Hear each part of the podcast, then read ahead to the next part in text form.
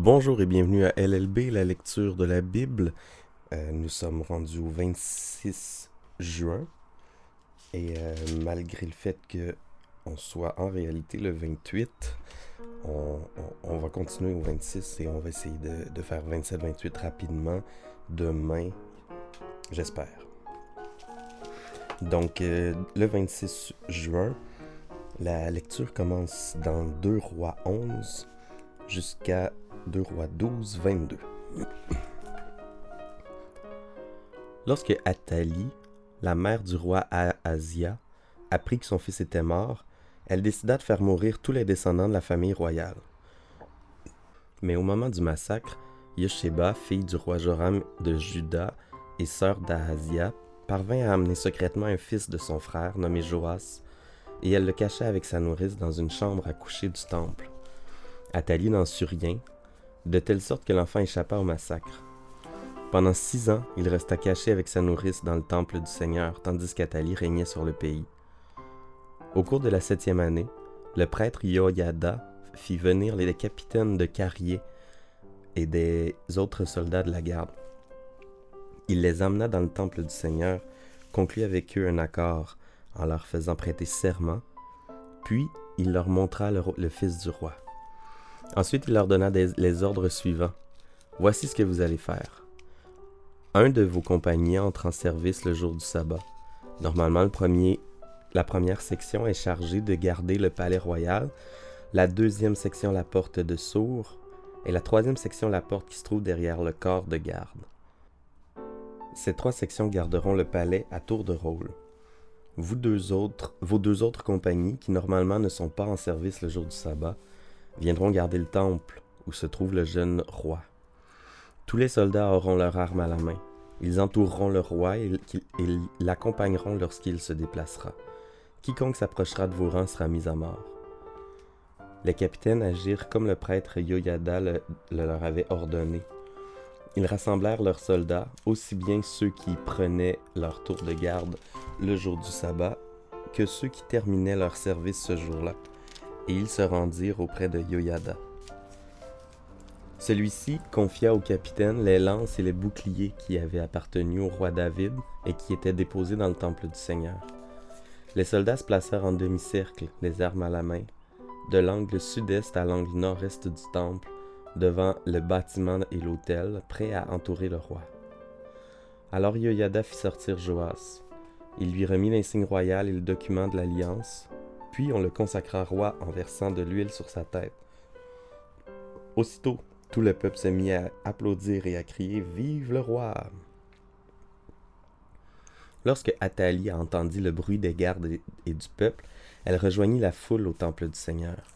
Elle aperçut le nouveau roi, debout près de la colonne du temple, selon la coutume. Les officiers et les joueurs de trompette se tenaient près de lui. Toute la population manifestait sa joie, tandis que les musiciens sonnaient de la trompette. Alors Athalie déchira ses vêtements en criant Trahison Trahison Yoyada ne voulait pas qu'on la tue dans le temple. C'est pourquoi il s'adressa au capitaine qui commandait les soldats de la garde et leur donna l'ordre suivant Faites-la sortir entre vos rangs. Si quelqu'un la suit, mettez-le à mort. On l'entraîna vers le palais royal, et quand elle arriva à la porte des chevaux, on l'exécuta. Yoyada conclut entre le Seigneur d'une part, le roi et la population d'autre part, une alliance qui engagerait ceux-ci à être le peuple du Seigneur. Il conclut aussi une alliance entre le roi et son peuple. Alors la foule se rendit au temple de Baal et le démolit. On fracassa les autels et les statues, et on tua Matan, prêtre de Baal, devant les autels. Ensuite, Yoyada organisa des équipes chargées de veiller sur le temple du Seigneur. Yoyada rassembla encore les capitaines, les cariens et le reste de la garde, avec tout le peuple, pour conduire le roi du temple au palais, en passant par la porte des gardes. Lorsque Joas s'assit sur le trône royal, tous manifestèrent leur joie. La ville fut tranquille après qu'Athalie eut été mise à mort au palais. Pendant la septième année du règne de Jéhu sur Israël, Joas, qui avait alors sept ans, devint le roi de Juda. Il régna quarante ans à Jérusalem. Sa mère, qui était de Beersheba, s'appelait Sibia. Joas fit ce qui plaît au Seigneur durant toute sa vie, parce que le prêtre Yoyada l'avait bien éduqué. Toutefois, il ne supprima pas les lieux sacrés. Les gens continuaient d'y aller pour offrir des sacrifices d'animaux et brûler des parfums. Joas dit un jour au prêtre Vous devez recueillir tout l'argent apporté au temple pour le service du Seigneur, argent servant à payer diverses taxes personnelles ou argent offert librement. Vous le ferez récolter par vos receveurs attirés et vous l'emploierez pour réparer le temple là où on le jugera nécessaire. Mais la 23e année de son règne, les prêtres n'avaient, pas, n'avaient encore rien réparé dans le temple. Alors Joas interpella Yoyada et les autres prêtres leur demanda Pourquoi ne faites-vous pas réparer le temple? Puisqu'il en est ainsi, vous ne recueillerez désormais plus d'argent par l'intermédiaire de vos receveurs. Vous le laisserez pour les réparations du temple. Les prêtres consentirent donc à ne plus recevoir d'argent de la part des gens et à ne plus s'occuper des réparations du temple. Le prêtre Yoyada se procura un coffre, perça un trou dans le couvercle, puis plaça ce coffre à côté de l'autel, à droite de l'entrée du temple. Les prêtres gardiens de l'entrée furent chargés de déposer dans le coffre tout l'argent apporté au temple. Lorsqu'ils voyaient qu'il y avait beaucoup d'argent dans le coffre, ils faisaient venir le secrétaire du roi et le chef des prêtres, qui emportaient cet argent et le pesaient. L'argent, une fois comptabilisé, était remis aux entrepreneurs et aux surveillants des travaux qui pouvaient alors payer les ouvriers occupés aux réparations, charpentiers, maçons et tailleurs de pierre. Ils pouvaient également acheter du bois et des pierres de taille et régler toutes les autres dépenses nécessitées par les réparations. On n'utilisa pas ces dons apportés au temple pour fabriquer des bassines, des mouchettes, des bols à aspersion, des trompettes ou tout autre objet d'or ou d'argent. On remettait tout aux entrepreneurs et ceux-ci s'occupaient des réparations nécessaires. On ne contrôlait d'ailleurs pas les gens chargés de payer les ouvriers, car ils agissaient honnêtement. Quant à l'argent que certaines personnes versaient au lieu d'offrir un sacrifice pour une faute commise, il n'était pas déposé dans le coffre, mais revenait au prêtre. À cette époque, le roi de Syrie, Azaël, vint attaquer la ville de Gath. Après l'avoir prise, il décida d'attaquer Jérusalem. Aussitôt, Joas rassembla tous les objets de valeur que ses ancêtres, les rois de Juda, Josaphat, Joram et Ahazia, et lui-même avaient offert au Seigneur, ainsi que tout l'or déposé dans la chambre du trésor du temple et dans celle du palais royal. Il fit porter tout cela en cadeau au roi Azaël qui renonça à venir attaquer Jérusalem. Tout le reste de l'histoire de Joas est contenu dans le livre intitulé Actes des rois de Juda. Ses officiers complotèrent contre lui. Deux d'entre eux, Yosabad, fils de Shiméat, et Yehozabad, fils de Shomer, l'assassinèrent à Beth Milo. On l'enterra dans le tombeau familial de la cité de David. Ce fut son fils Amasia qui lui succéda. Le psaume d'aujourd'hui est tiré du recueil de David, c'est le psaume 144.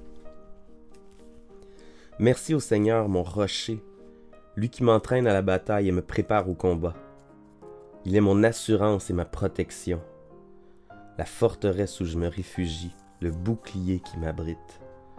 C'est lui qui met les peuples à mes pieds. Pourtant, Seigneur, est-ce qu'un, qu'est-ce qu'un homme pour que tu t'intéresses à lui? Qu'est-ce qu'un humain pour que tu tiennes compte de lui? L'homme n'est qu'un souffle, sa vie n'est qu'une ombre qui passe. Seigneur, incline ton ciel et descends. Du bout de ton doigt, fais fumer les montagnes, lance des éclairs dans toutes les directions et envoie tes flèches en tous sens. Étends ta main du haut du ciel, délivre-moi. Arrache-moi au danger, au flot puissant des peuples étrangers dont la bouche est menteuse et dont la main trahit le serment qu'elle a fait. Ô Dieu, je veux chanter pour toi un chant nouveau. Je veux te célébrer sur la harpe à dix cordes. C'est Dieu qui donne au roi son aide, c'est lui qui délivre son serviteur David. De l'épée cruelle, délivre-moi. Arrache-moi à ces peuples étrangers dont la bouche est menteuse et dont la main trahit le serment qu'elle a fait. Que nos fils soient comme des plantes qui ont poussé tout droit depuis leur jeunesse. Que nos filles soient aussi belles que les colonnes sculptées ornant les palais. Que nos greniers regorgent de provisions de toutes sortes. Que notre petit bétail dans les campagnes soit mille, dix mille fois plus nombreux. Que notre gros bétail prospère. Que nous soit épargné l'invasion et l'exil et les cris déchirants sur les places publiques. Heureux le peuple à qui tout cela est donné. Heureux le peuple qui a pour Dieu le Seigneur. Proverbe 17, versets 15 et 16. Le Seigneur déteste autant celui qui déclare innocent un coupable que celui qui condamne un innocent. À quoi peut servir l'argent dans la main d'un sot? À se procurer la sagesse? Mais il n'a pas de tête. Et nous poursuivons le livre de Galates, euh, chapitre 2, verset 15, jusqu'au chapitre 3, verset 14. Nous sommes, nous, juifs de naissance et non en originaires d'autres nations qui ignorent la loi divine. Cependant, nous savons que l'homme est reconnu juste par Dieu uniquement à cause de sa foi en Jésus-Christ, et non parce qu'il obéit en tout à la loi de Moïse. C'est pourquoi, nous aussi, nous avons cru en Jésus-Christ afin d'être reconnus justes à cause de notre foi au Christ, et non pour avoir obéi à cette loi. Car personne ne sera reconnu juste par Dieu pour avoir obéi en tout à la loi. Mais si, alors que nous cherchons à être reconnus justes grâce au Christ, il se trouve que nous sommes pécheurs autant que les non-juifs, cela signifie-t-il que le Christ sert la cause du péché? Certainement pas. En effet, si je reconstruis le système de la loi que j'ai détruit, je refais de moi un être qui désobéit à la loi. Or, en ce qui concerne la loi, je suis mort, d'une mort provoquée par la loi elle-même, afin que je puisse vivre pour Dieu j'ai été mis à mort avec le Christ sur la croix, de sorte que ce n'est plus moi qui vis, mais le Christ qui vit en moi. Car ma vie humaine actuelle, je la vis dans la foi au Fils de Dieu qui m'a aimé et a donné sa vie pour moi. Je refuse de rejeter la grâce de Dieu. En effet, si c'est au moyen de la loi qu'on peut être rendu juste aux yeux de Dieu, alors le Christ est mort pour rien. Ô Galates insensés, qui vous a ensorcelé Pourtant, c'est une claire vision de Jésus-Christ mort sur la croix qui vous a été présentée. Je désire que vous répondiez à cette seule question. Avez-vous reçu l'Esprit de Dieu parce que vous avez obéi en tout à la loi? Ou parce que vous avez entendu et cru la bonne nouvelle? Comment pouvez-vous être aussi insensé? Ce que vous avez commencé par l'Esprit de Dieu, voulez-vous l'achever maintenant par vos propres forces? Avez-vous fait de telles expériences pour rien? Il n'est pas possible que ce soit pour rien. Quand Dieu vous accorde son esprit et réalise des miracles parmi vous, le fait-il parce que vous obéissez à la loi ou parce que vous entendez et croyez la bonne nouvelle? C'est ainsi qu'il en est au sujet d'Abraham. Il eut confiance en Dieu, et Dieu le considéra comme juste en tenant compte de sa foi. Vous devez donc le comprendre, ceux qui vivent selon la foi sont les vrais descendants d'Abraham. L'Écriture a prévu que Dieu rendrait les non-juifs justes à ses yeux à cause de leur foi. C'est pourquoi elle a annoncé d'avance à Abraham cette bonne nouvelle. Dieu bénira toutes les nations de la terre à travers toi. Abraham a cru et fut ainsi béni. Ainsi, tous ceux qui croient sont bénis comme il l'a été. En revanche, ceux qui comptent sur l'obéissance à la loi sont frappés d'une malédiction. En effet, l'Écriture déclare Maudit soit celui qui ne met pas continuellement en pratique tout ce qui est écrit dans le livre de la loi. Il est d'ailleurs clair que personne ne peut être rendu juste aux yeux de Dieu au moyen de la loi, car il est écrit celui qui est juste par la foi vivra. Or, la loi n'a rien à voir avec la foi. Au contraire, comme il est également écrit, celui qui met en pratique les commandements de la loi vivra par eux. Le Christ, en devenant objet de malédiction à notre place, nous a délivrés de la malédiction de la loi. L'Écriture déclare en effet Maudit soit quiconque est pendu à un arbre. C'est ainsi que la bénédiction promise à Abraham est accordée aussi aux non-juifs, grâce à Jésus-Christ, et que nous recevons tous par la foi l'Esprit promis par Dieu. Alors prions. Oui Seigneur Dieu, l'histoire biblique est riche. L'histoire biblique est remplie de d'à peu près tout en fait. Euh, puis je veux te, je te glorifier pour les, rois qui, euh, qui t'ont plu, qui ont fait ce qui te plaisait. Puis je veux te prier pour Jésus-Christ, le, roi ultime, qui a fait euh, parfaitement, qui a fait une vie sans péché finalement, qui a, qui a chassé cette malédiction qu'on a sur nous, comme Paul parle. Le Christ, en devenant objet de malédiction à notre place, nous a délivrés de la malédiction de la loi. En Galates 3, euh, verset 13. Merci Seigneur pour euh, cette simplicité que nous avons, cette bonne nouvelle qui est, tellement simple. On n'a euh, aucune liste de lois à, obéir ou, euh, on n'a même pas besoin d'essayer de te plaire parce que Jésus-Christ l'a fait pour nous. Aide-nous, Seigneur, à nous humilier au pied de la croix, puis à vraiment te remettre notre vie complètement. Donne-nous la foi pour qu'on vive euh, juste à tes yeux, non pas à cause de nos efforts ou de qui on est ou de nos, nos qualités ou nos bonnes œuvres, mais uniquement à cause de Jésus-Christ, qui lui a été parfait jusqu'au bout, qui s'est sacrifié pour nous.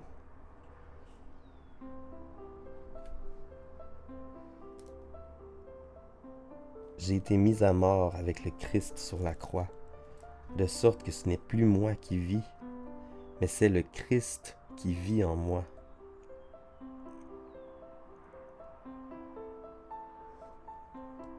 Merci Seigneur parce que tu as donné ta vie pour moi.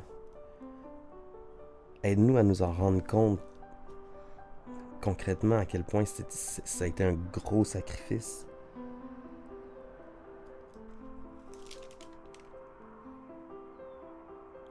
Et euh, Seigneur, je te prie que nos enfants soient comme des plantes qui ont poussé tout droit depuis leur jeunesse, puis qu'on puisse voir euh, ce que Yoyada a, conclu, ce que Yoyada a vu quand il, a remarqué que son protégé, Joas, plaisait au Seigneur. Il est écrit Joas fit ce qui plaît au Seigneur durant toute sa vie parce que le prêtre Yoyada l'avait bien éduqué. Aide-nous, Seigneur, euh, à bien éduquer nos, enfants, nos enfants à nous, mais aussi les enfants dans l'Église quand on a à leur enseigner. Et euh, permets-nous de, de, prêcher par l'exemple aussi. Donne-nous du zèle, donne-nous de la foi. Je te prie que tu nous pardonnes toutes les fois où on, aurait dû parler de, de toi ou que soit on n'y a pas pensé ou euh, pour une raison ou une autre, euh, on a manqué une occasion de partager ta, bonne nouvelle, de partager l'Évangile. Aide-nous à, corriger ces erreurs. Mais euh, sans pression parce que c'est pas moi qui va le faire, c'est pas nous qui allons le faire de toute façon. C'est euh, le Christ qui vit en nous. Béni sois-tu Seigneur, merci pour tout ce que tu as fait, merci parce qu'on a accès au Père par la prière, par ton sacrifice Jésus-Christ. Amen.